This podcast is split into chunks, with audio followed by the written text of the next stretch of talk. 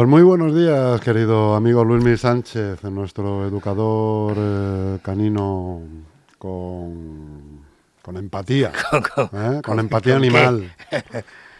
Con empatía animal. ¿Cómo te encuentras, querido amigo, a falta de un año, de, un año, digo, de un día y medio casi ya, para, medio para, acabar este año? Para cambiar de año, sí. Mm. Bueno, pues muy bien. Muy contento, como siempre, con, el, mm. con el hecho ya de vivir el día de hoy, de levantarte cada mañana. Te digo siempre que, que el hecho de ya levantarte ya es un regalo. Es lo que haces con el día. de levantarte y que no te duela nada ya es un regalo. Y luego están los otros de, verás como... Viene alguien y te lo jode. Que suele ser... Pero suele... Pues eso, luchando contra esas leyes eh, universales que son las de la vida, ¿no? Y bien, hablando de perros, hoy os vamos a dar algún consejo que otro técnico que he visto yo por ahí, que creo que se comenten bastantes errores al respecto. Y os voy a dar algún, algún, algún detallito así técnico que podáis seguir para, que, para maximizar o para conseguir establecer un vínculo lo más estrecho y lo más, eh, como decimos siempre, de comunicación real con vuestros perros. Entonces, formas de juego, cómo lo vamos a hacer, ahora os vamos a contar un poquito. Si no tiene preguntas, pues adelante. ¿eh? para decir un no. Adelante, Luis. Pues simplemente nos hemos hecho eco muchas veces de aquí de algunos aspectos que, que, vemos en los parques y con mis alumnos y demás. Y, y, os quería recomendar que a la hora de divertiros, me preguntáis mucho cómo divertirnos con nuestros perros y cómo hacerlo de una manera que luego tenga una proyección hacia su educación, ¿no? que es divertirnos y además aprender que es realmente uno de, o uno de los modos, o por no decir el, el, mejor modo que hay de aprender algo y sobre todo para estas criaturas nuestras de caninas, que es si me divierto y paso tiempo contigo y hay una interacción como pues, la herencia esa genética que siempre decimos, de interaccionar con los humanos, además en muchos aspectos de nuestra vida, pues si eso lo, trasladamos al ámbito de los juegos, cómo hacer esos juegos, cómo, cómo proyectar esos juegos o cómo eh, diseñarlos. Pues eh, yo siempre os digo que hagáis sesiones cortas donde nos divirtamos mucho, aprendamos, siempre hay un, refuerzo positivo, un desarrollo de esa inteligencia a través de, los métodos que yo os, os, voy dando algunas claves aquí para que empiecen a usar la cabeza, no, no solamente el olfato, ni la visión, ni, ni el oído, sino todo ello en conjunto y luego hacer un modo en el que haya ese desarrollo cognitivo por parte del perro, es poniéndole esas dificultades y ir progresando de forma adecuada para que el perro vaya entendiendo qué le estamos explicando. Y eso es muy importante a través del juego. El juego juega un papel importantísimo a, lo largo de sus vidas. Entonces es importante que hagamos sesiones cortas donde se divierta él y nos divirtamos nosotros, mucho además, ¿vale? Que haya un tono de, de, de énfasis de, o que pongamos especial énfasis precisamente pues, en esa interacción que pueda ser además un, un tiempo para, para, para, reforzar, para reforzar esos vínculos que siempre hemos dicho que hay que estar favoreciendo y que esto es una construcción como lo del amor entre que hemos hablado otras veces de forma onírica entre los humanos que es hay que cultivarlo a diario. Y no salgáis del guion o sea si os pensáis que que os podéis saltar muchas de las reglas naturales y que, y que con ello vais a tener perros equilibrados y además inteligentes y que además jueguen un papel importantísimo en vuestras vidas porque luego te descubren un sinfín de, de aspectos que, que, que, en tu modo humano no, muchas veces no, no eres capaz de captar. Si queréis disfrutar al máximo es importante que lo hagáis de una manera correcta y la manera correcta no es aquí no hay medias tintas es o blanco o negro no hay grises y es estos juegos que sean divertidos y que sean siempre periódicos. Caéis en un error muy, muy común, ya os, os, digo porque os vengo observando a todos vosotros, y es que hay veces que el perro intenta jugar con vosotros. Fijaros que es una chorrada y que daremos pie a un desarrollo de, esta, de, este, de este concepto para que lo entendáis mejor, pero no cedáis a, esos requerimientos de vuestros perros cuando ellos sí quieren jugar porque habéis estado pues, trabajando una serie, que esto es como un gimnasio, vuelvo a recordaros, que es vamos todos los días a trabajar un poquito y vamos a hacer unas series para que esto caiga en un, estado en el que se cree un hábito en el perro. Y ese hábito pues dé lugar a, una mayor comprensión de, esa actividad que, desarrollamos con una especial eh, o un especial hincapié en, desarrollar o en darle sentido a un lenguaje oral a través de una acción o de una emoción que vamos a trasladar para que luego se traduzca a una precisamente a eso, a una idea, a una acción o a una emoción que trasladamos a través de las técnicas que usamos aquí, ¿no? Y que os damos nosotros consejo. Tenemos un perro, un perro inteligente y que además se verá realizado todos los días, además tiene un motivo de vida, un propósito como vosotros, necesitamos una serie de, metas, una serie de condiciones en su vida para que sea feliz. Y esa felicidad se va, a ser, se va a ver reflejada recíprocamente en nosotros porque vamos a tener un animal con el que nos entendamos. Y la manera es esa es la correcta. Por favor, no entréis en el juego de que ellos os solicitan, se muestran solicitos a un juego y vosotros os prestáis, es una chorrada pero dirigirlo vosotros. Se llama la pulsión. Siempre que yo requiera al perro y voy a tratar de siempre que esto caiga en positivo y que acabe en positivo y que sea la eh, que sea de verdad, que lo sintáis, no bueno voy a hacerlo por obligación, sino si no lo sentís de verdad que bueno pues los resultados siempre serán bastante eh, cualitativamente bastante menores que de lo que desearíamos, ¿no? Con respecto a una relación tan importante como la de el perro y el humano. Entonces os insisto a, esto, a que siempre tengáis, os fijo eh, también esta técnica que se llama la pulsión, que es que cada vez si yo hago estas repeticiones y siempre hay un entorno que es, propiciatorio para pasar un buen rato, disfrutar y interaccionar con nuestros perros, conocerlos mejor y que haya esa muestra de cariño, de, comprensión, de interacción y de, colaboración, que es la que siempre ha habido y la que va en los genes de, de estos animales, pues vamos a tener los mejores aliados y tendremos además, podremos sacarle mucho partido porque a partir de cierto tiempo que ya empezamos a entendernos con ellos, empezaremos a sacar muchas conclusiones, muchos frutos de esa interacción que se van a traducir en, una mejora en nuestro bienestar a, nivel anímico y a nivel de, autoestima a, muchos niveles, tanto físicos como pasando por los psicológicos y los emocionales. Ya iremos hablando y desglosando algunos de los beneficios que, que entraña o conlleva la interacción con estos animales pero que tenemos que hacer un pequeño esfuerzo, como, como siempre os vengo recomendando.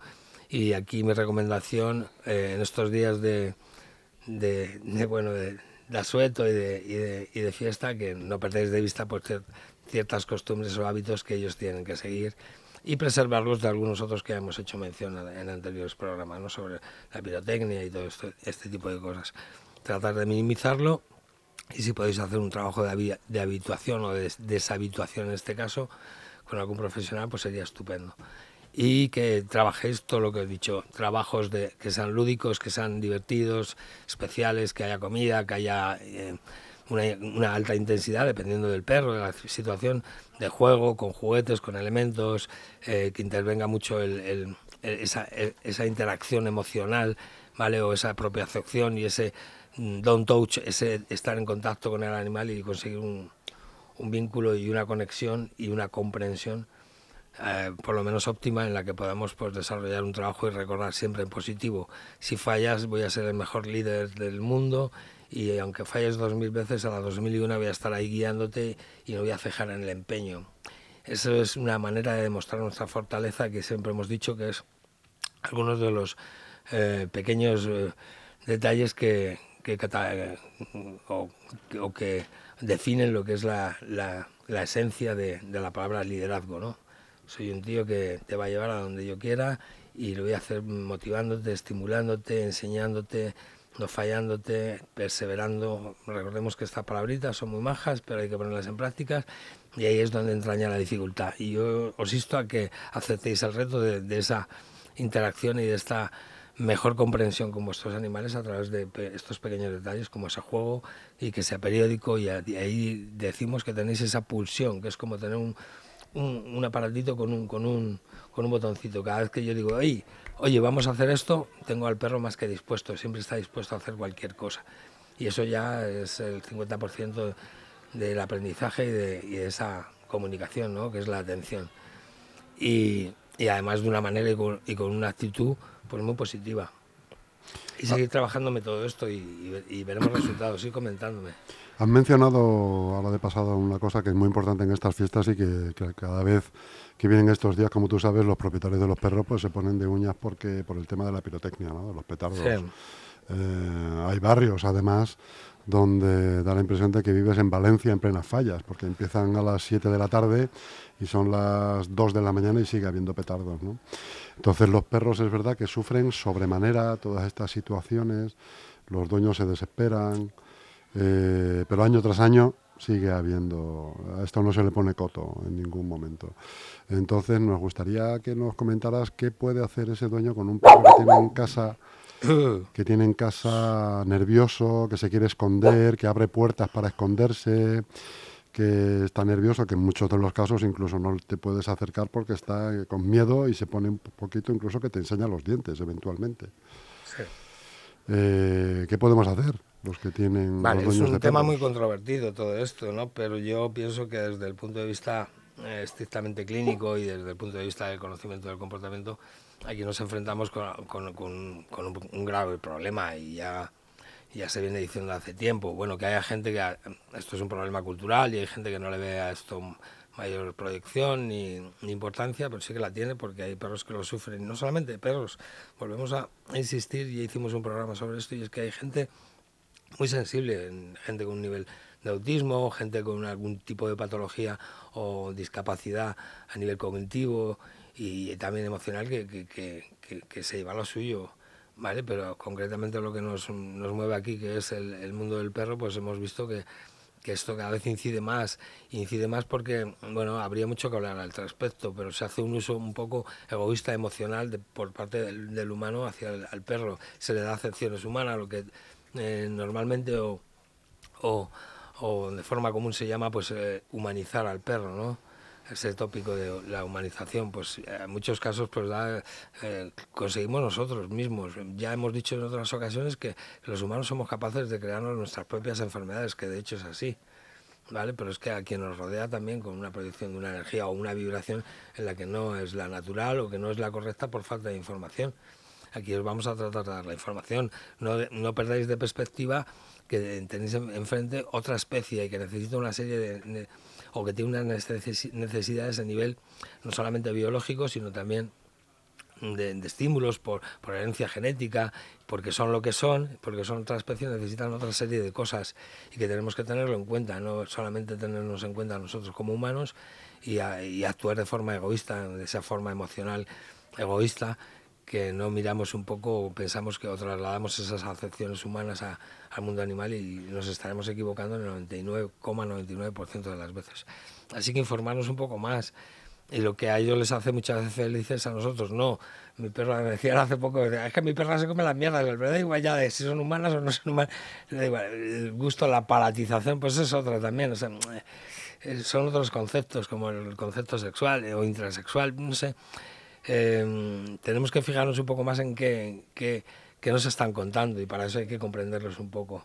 Sí, pero el tema es cuando están sonando los petardos, ¿qué puede ah, hacer el dueño sí, bueno, para que el perro no se ponga hemos nervioso? Dado, hemos dado, sí, alguna no, otra... no busque una cueva donde meterse, no abra puertas ya, para pero esconderse. Eso pasa mucho. Fíjate que, bueno, si habéis tenido algún problema con perros por, por, este por la pirotecnia concretamente, el tema que nos ocupa hoy, que es las detonaciones, altas detonaciones que para ellos no son naturales, además eh, ocurren de forma ocasional, muy concretamente en cierta eh, eh, época del año que ellos ya empiezan a asociar en cuanto que viene la época y empiezan a pues en cuanto ven unas luces, en cuanto ven luces ya se ponen porque claro es algo que no es natural y que para ellos no tienen una asociación directa eh, a nivel cognitivo de que puedan explicar no hay explicación ahí no hay, no hay un sentido común que, que, sino que simplemente es un eh, entrelazado entre un miedo atávico asociado al sistema eh, genético, que muchas veces viene como, como una información previa, por su carácter también,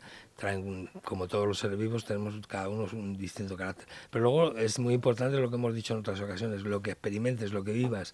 Somos el producto de esas tres cosas, un factor genético, de una psicología y de una experiencia vital, lo que experimentemos. Si no están eh, acostumbrados a ese tipo de de, de, eventos y con detonaciones y pirotécnica, y pirotécnica, pirotecnia, perdón, se me traba, eh, pues es muy posible que tengan una mala asociación si no están en compañía ni, el, ni tienen la frecuencia para asociar eso a un hábito que, es, que sea positivo, cuando menos neutro. Entonces hay que empezar a trabajarlo si se desea para asegurárnoslo. Hay especies o hay miembros de esta especie que de forma natural, pues, como el que oye llover, y están tirando petardos a su lado, no, le, no caen en cuenta. Y hay perros que son más sensibles, lo que decíamos del carácter. Pero luego viene la personalidad, que es lo que acumulamos, la experiencia vital que acumulamos eh, desde que nacemos.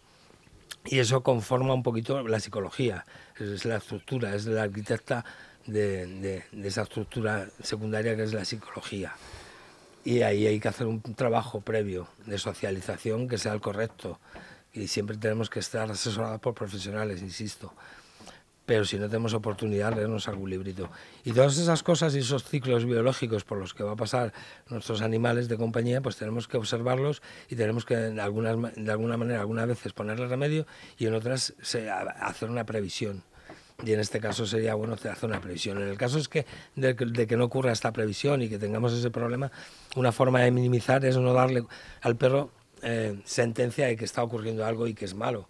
Simplemente pues silbar, mirar para otro lado que no está ocurriendo nada, porque él se va a fijar en vuestra actitud, qué actitud tiene mi dueño, se pone nervioso, me está diciendo que me calme, ostras, está ocurriendo algo de verdad. Y mira qué actitud tiene, recordaros, leen mejor que, que vuestra suegra, o sea, sois transparentes para el perro, a nivel emocional sobre todo, va a notar vuestras emociones y vuestros cambios en el campo energético, van a ser capaces de interpretarlas en función de vuestro estado de ánimo, de vuestra secreción glandular, de una serie de, secuencias y de, y de, un sentido lógicamente más desarrollado, que es capaz de captar todos estos, estos estímulos que cualquier otra persona no podría. Entonces, eh, fijaros bien en que cada vez que, tenemos que ser de verdad, tenemos que ser sinceros, tenemos que ser realistas y una serie de aspectos o de, convencionalismos, como queráis llamarlos, o virtudes, que en, muchos casos que, tenemos que cultivar para no solamente ya con respecto a la comunicación con los perros y, que, minimizar muchos de esos aspectos a través de esa comunicación que puedan ocurrir. Aquí tendremos también en cuenta que si ellos, recordar que muchas veces veis que buscan eh, sitios que están parapetados, sitios que están ocultos o que están estrechamente asociados a que, a que hay aquí hay un nivel más de, protección, debajo de un sofá, de una cama, me meto en el servicio, si se meten en la bañera, dejarles, dejarles que estén. Se trata de, que, de minimizar ese, ese, choque, ¿vale? que es traumático para ellos y después tratarlo con naturalidad y luego intentar trabajar aspectos de refuerzo. Pues bueno, yo sé que te toca comer hasta ahora, pero hoy no vas a comer, o hoy nos vamos a saltar la comida y mañana vas a comer hasta ahora, que es cuando sé que va a haber este, eh, eh, esta, este despliegue de pirotecnia y vas a comer en ese momento con bastante hambre. Eso ya estás adquiriendo un, cariz positivo, estás creando una situación que tiene connotaciones más positivas que cuando a lo mejor eres recibido por tu parte, que tienes el estómago lleno o estás en plena digestión, que no hay estímulos aparentemente inminentes que te puedan causar motivo de atención.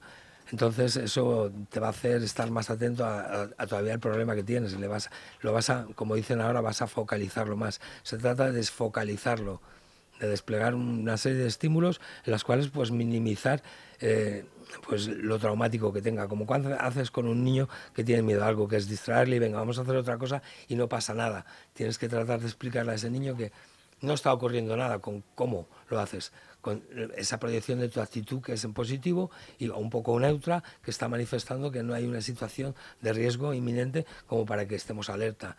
Y eso se transmite, recordar que es algo que va dentro de nuestra genética como mamíferos y como, como ya si nos pusiéramos aquí a desplegar de algunos temas de neurociencia y de transmisión de, o de neurotransmisores en ese aspecto. ¿no? Entonces, tener todos estos aspectos en cuenta y, tratar de ser lo, pues, lo más natural que podáis, quitarle hierro a esas situaciones.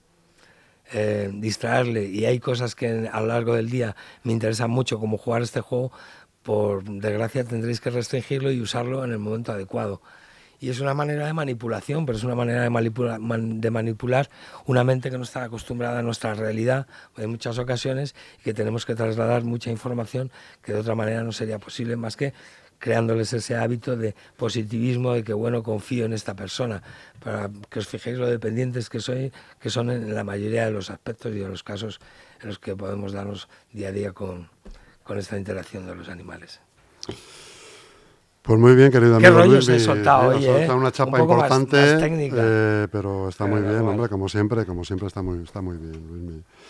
Eh, nada más, desearte un feliz año 2024. Pues a vosotros lo mismo, que, que, sea siempre un poquito mejor. hemos estado ya celebrando, celebrando. Estas son las preuvas, estas famosas que se hacen ahora tan de moda. Y pues eso, desearte que sea un poquito mejor que ha sido este 23, ¿no? Sí, siempre se desea eso. Eso es. Y sobre todo. Lo que pasa es que no nos podemos tampoco quejar, hay que ser agradecidos. Buena salud, Luis. Y, es que conformarnos con un poquito menos sería bueno. Hacerlo como pequeño ejercicio cada incluso, año. Porque Es, un, es un ejercicio estoico, pero que además gratifica el alma, el espíritu, muchas otras cosas, y hasta, y hasta el físico. ¿eh? Y lo que necesitamos, necesitarlo muy poco. Efectivamente, no necesitar tantas cosas. un saludo muy grande. para este año. Hasta pronto. Hasta pronto, amigo. El hombre y la tierra es una serie de tema ecológico.